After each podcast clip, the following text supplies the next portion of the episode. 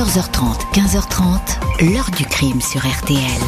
Jean-Alphonse Richard. On la surnomme déjà l'empoisonneuse de la Riviera, Patricia Dagorn, incarcérée depuis trois ans pour avoir violenté, dépouillé et empoisonné un homme de 87 ans. Elle est soupçonnée par ailleurs dans cinq autres affaires. Cette Marie Bénard du 21e siècle n'est pas une fétichiste de l'arsenic, mais des cocktails de médicaments. Bonjour, Patricia Dagorn n'aimait pas la solitude. C'est pour cela qu'elle aurait cherché en permanence la compagnie de vieux messieurs pas forcément très riches, mais susceptibles de lui apporter un peu de réconfort à condition qu'ils se délestent au passage de leurs économies, quitte à les assommer à coups de gâteaux au Valium, d'infusion à la méthadone et de champagne à la méprosine. Quand la police va enquêter sur cette suspecte, c'est le portrait d'une empoisonneuse en série qui va se dessiner. Toutes les victimes racontent être tombées sous le charme de cette femme peu farouche à laquelle il ne pouvait pas résister. Combien d'hommes abordés 10, 20 ou encore plus Mystère. Seule certitude, deux célibataires ayant croisé sa route ne vont plus jamais se réveiller, mais ont-ils succombé au poison ou ont-ils été victimes de leur belle mort? Qui est cette séductrice qui surgit au détour d'une petite annonce? Comment a-t-elle pu sévir si longtemps sans se faire repérer? Question posée aujourd'hui à nos invités. 14h30, 15h30. L'heure du crime sur RTL. Dans l'heure du crime aujourd'hui, le parcours sombre et sulfureux de Patricia Dagorn, cette femme, la cinquantaine dynamique, va se retrouver au printemps 2012 en Haute-Savoie au cœur d'une affaire d'abus de faiblesse sur un vieux monsieur, la première d'une longue série. 26 mai 2012, la fille de Robert Mazereau, 87 ans, un veuf, qui vit seul dans son appartement d'Annemasse, découvre son père comme elle ne l'avait jamais vu auparavant. Désorientée, perdu, se plaignant de douleur. Il raconte que depuis environ une semaine, il héberge chez lui une femme. Il lui rend ce service en échange de faveurs sexuelles. Il confie qu'elle le maltraite, en veut à son argent. Il s'est senti de plus en plus mal, il était coupé du monde extérieur. Robert Mazereau est hospitalisé pour des analyses toxicologiques dans son organisme, des traces de benzodiazépine, alors qu'aucun médecin ne lui a prescrit un tel traitement. Des flacons de Valium et de méthadone sont retrouvés dans l'appartement. La maîtresse en question est rapidement identifiée. Patricia Dagorn, 52 ans, divorcée, mère de deux enfants, aucune adresse connue, pas de casier judiciaire. Avant d'arriver à Annemasse, elle a transité par Genève où elle a publié des annonces. Jeune femme cherche homme seul pour rompre solitude. Patricia Dagorn est mise en examen, incarcérée. Robert Mazereau s'exclame et dire que j'ai failli mourir pour trois jours d'amour.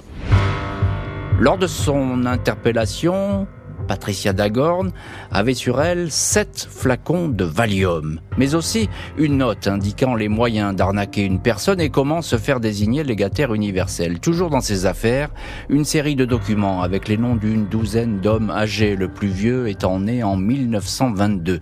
Des vérifications sont lancées. L'un de ces hommes, Francesco Filippone, 86 ans, a été découvert sans vie l'année précédente à son domicile de Moinsartou, une commune proche de Nice. Le médecin a conclu à une mort naturelle.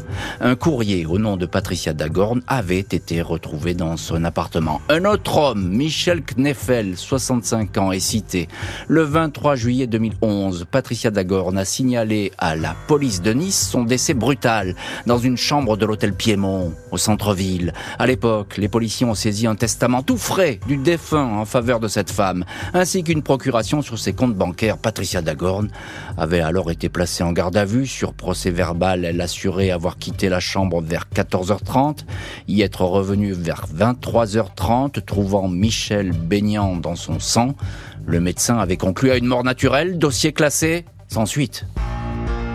20 septembre 2012, le procureur de Nice, ville et région où vivent des hommes cités dans les documents de Patricia Dagorn, rouvre les enquêtes classées sans suite. Celle concernant Michel Kneffel est compliquée.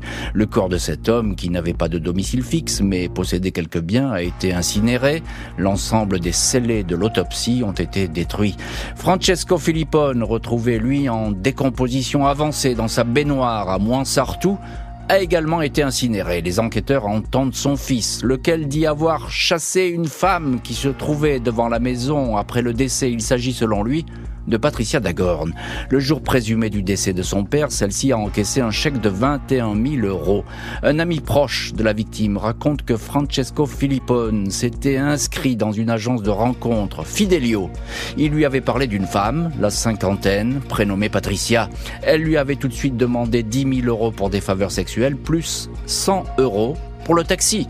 Le médecin de famille indique que la dernière fois qu'il a vu son vieux patient, celui-ci était en mauvaise santé. Il a tout de suite pensé qu'il se gavait de médicaments de type Valium, même s'il ne lui en a jamais prescrit. Nice, la Côte d'Azur, les témoignages d'hommes piégés vont se succéder. Les policiers et le juge de Nice ne peuvent pas dire avec certitude que Mike Michel Kneffel et Francesco Filippone ont été empoisonnés. Et si cet empoisonnement a provoqué leur mort, les enquêteurs vont dès lors entendre toutes les personnes qui ont pu rencontrer Patricia Dagorn par le biais d'une agence matrimoniale. Ange Pichiotta, 72 ans, a reçu la visite de cette femme à Nice le 24 décembre 2011. Deux jours plus tard, il s'est senti mal à l'issue du repas qu'elle avait préparé. Du Lexomil dans un gâteau, selon lui. Quand il s'est réveillé, son ordinateur portable n'était plus là. Il avait refusé de lui prêter de l'argent. Robert Vaux, 84 ans, a accueilli chez lui Patricia Dagorn pendant plusieurs semaines. Son état de santé a progressivement décliné. Des traces de benzodiazépine sont retrouvées dans son sang. Son médecin l'alerte alors sur un empoisonnement au Temesta et le met en garde contre sa compagne. Monsieur Vaux était tombé dans un piège sexuel, va indiquer le docteur aux enquêteurs. Robert Vaux congédie Patricia et recouvre aussitôt la santé. Il va alors s'apercevoir que celle-ci lui a dérobé plusieurs documents, des factures, son notaire a même reçu un courrier où elle demande à être son héritière. Je me dirigeais vers la mort sans m'en rendre compte, déclara le retraité. Un autre homme cardiaque, diabétique, raconte qu'un puissant somnifère était versé dans du champagne. Une victime explique que cette femme se disait joaillère. Il lui a prêté 4000 euros, puis elle a disparu. 3 juin 2015, Patricia Dagorn est placée en garde à vue pour la série de possibles empoisonnements sur la côte d'Azur. Elle ne reconnaît être impliquée que dans deux incidents. Celui visant Robert Mazereau à Tonon-les-Bains, pour lequel elle vient justement d'être condamnée, et celui concernant Robert Vaux, à Fréjus. Elle décrit ce dernier comme suicidaire. Elle prenait du Valium pour se détendre, mais Robert le lui volait en cachette. Patricia Dagorn décrit le plus souvent ces hommes de rencontre comme malades, violents, parfois armés, alcooliques, dépressifs. Elle dément avoir ciblé des personnes âgées ou fragiles. Elle voulait, dit-elle, mettre fin à sa solitude et profiter d'un foyer. Elle dit regretter son inconscience pour messieurs Mazereau et Vaux, mais pour les autres, elle est formelle. Elle n'a rien fait de mal. Pourquoi a-t-elle alors demandé à une codétenue de lui servir d'alibi pour le jour de la mort de Michel Kneffel Pourquoi aurait-elle recherché des faux témoins? Elle nie. Elle dit que ce sont des codétenus qui, après avoir vu l'affaire passer à la télé, lui ont proposé de servir d'alibi. Elle a refusé. Patricia Dagorn est mise en examen dans quatre dossiers, les morts suspectes de Francesco Filippone et Michel Kneffel, les empoisonnements de Ange Pichiotta et Robert Vaux. Pour les enquêteurs, Patricia Dagorn a eu dès 2010 le projet de se rendre sur la côte d'Azur pour y rencontrer des personnes fortunées. Un premier enquêteur de personnalité l'a décrit sous son mauvais jour, égoïste, vénal, sans scrupules. Un expert psychiatre évoque une personnalité calculatrice et prédatrice. Un autre psy écrit que cette femme n'a peu ou pas d'affect et aucune empathie pour ses victimes. Elle est froide, calculatrice, manipulatrice, séductrice. L'expert va jusqu'à employer les termes de serial killer et la compare à Marie Bénard, l'empoisonneuse de Loudun, accusée d'une douzaine de meurtres, mais finalement acquittée. Une suspecte présentée comme une femme assassin et qui va effectivement comparaître devant la cour d'assises.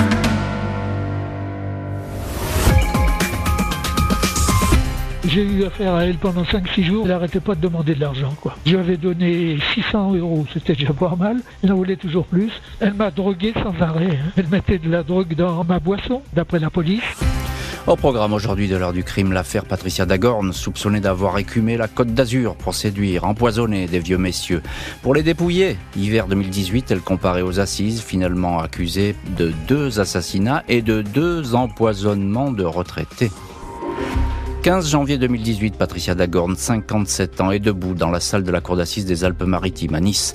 Elle n'a plus rien à voir avec la femme sportive sexy apparaissant sur la photo distribuée par les agences matrimoniales. Elle flotte dans un survêtement rouge et noir, beaucoup trop grand. L'accusé nie les accusations les plus graves, les assassinats de Francesco Filippone, 86 ans, l'ancien maçon italien de Moinsartou, et de Michel Kneffel, 65 ans, qui avait fait d'elle sa légataire universelle qu'elle venait à peine de le rencontrer. Ils étaient devenus des amis très chers, indique-t-elle. Elle certifie n'avoir pas tué monsieur Philippone. Le vieil homme, réputé près de ses sous, était pourtant prêt à l'aider à reprendre la gérance d'une bijouterie à Monaco. Jamais il n'a fait de retrait d'espèces pour moi. La seule chose qu'il m'a acheté, c'est un iPhone 6, dit-elle. Elle décrit l'autre victime, Michel Kneffel, comme un addict aux médicaments. Ce jour-là, il m'a dit, tu vas te promener, j'ai obéi, il était robuste, je savais que je le retrouverais vivant. L'une des victimes empoisonnées, Robert Vaux, retraité de la Marine nationale, décrit Patricia Dagorn comme une très bonne comédienne. Elle avait toujours un flacon de Valium avec elle. Certains soirs, elle cuisinait du riz, mais elle n'en prenait pas, dit-il. Il ajoute que Patricia était comme un rayon de soleil en hiver. Elle écrit de très jolies lettres, elle est très gentille. À l'époque, pourtant, même ma pharmacienne m'avait dit Robert, tu es en danger, tu pourrais écrire un roman noir.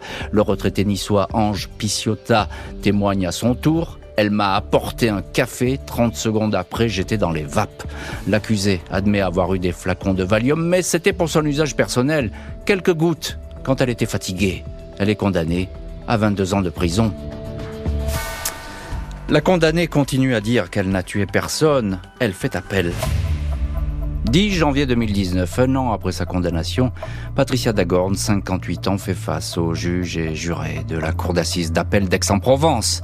Plus du tout négligée, comme lors du premier procès, coupe blonde au carré, suite large, lunettes. Elle conteste d'emblée les faits. Cela ne correspond pas à la réalité, en tout cas à ma réalité vécue, dit-elle. Elle ne branche pas quand deux policiers de la brigade criminelle de Nice dressent son portrait.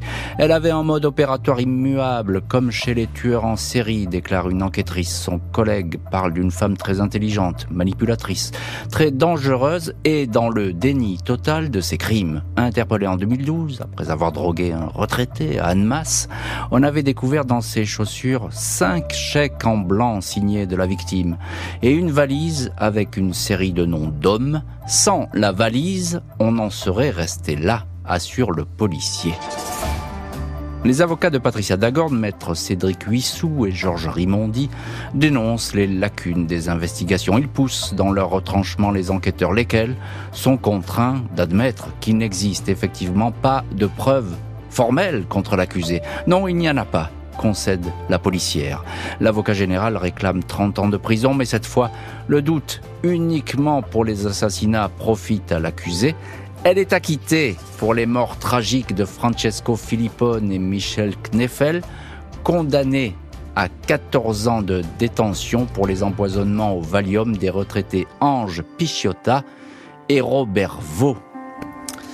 Peine réduite pour une condamnée qui va bientôt demander sa libération conditionnelle. Décembre 2022, Patricia Dagorn, 62 ans, est en liberté conditionnelle. Elle était incarcérée depuis 10 ans. Six mois plus tard, juin 2023, elle retrouve la prison pour six mois supplémentaires pour n'avoir pas respecté les obligations de son contrôle judiciaire. À son procès en appel, l'avocate générale Béatrice Vautrin avait décrit une femme sans loi, sans lien avec personne, mais avec une lubie, faire main basse sur la richesse des autres. Acquittée pour la mort de deux retraités, Patricia Dagorn reste une empoisonneuse, mais en aucun cas une tueuse. Madame Dagorn, elle était condamnée avant d'arriver dans ce tribunal. La curée, d'une part, l'euphorie médiatique, d'autre part, autour de cette affaire avec les surnoms dont on l'avait affublée, ont fait qu'elle est arrivée là avec une étiquette coupable sur le front. L'heure du crime, présenté par Jean-Alphonse Richard sur RTL.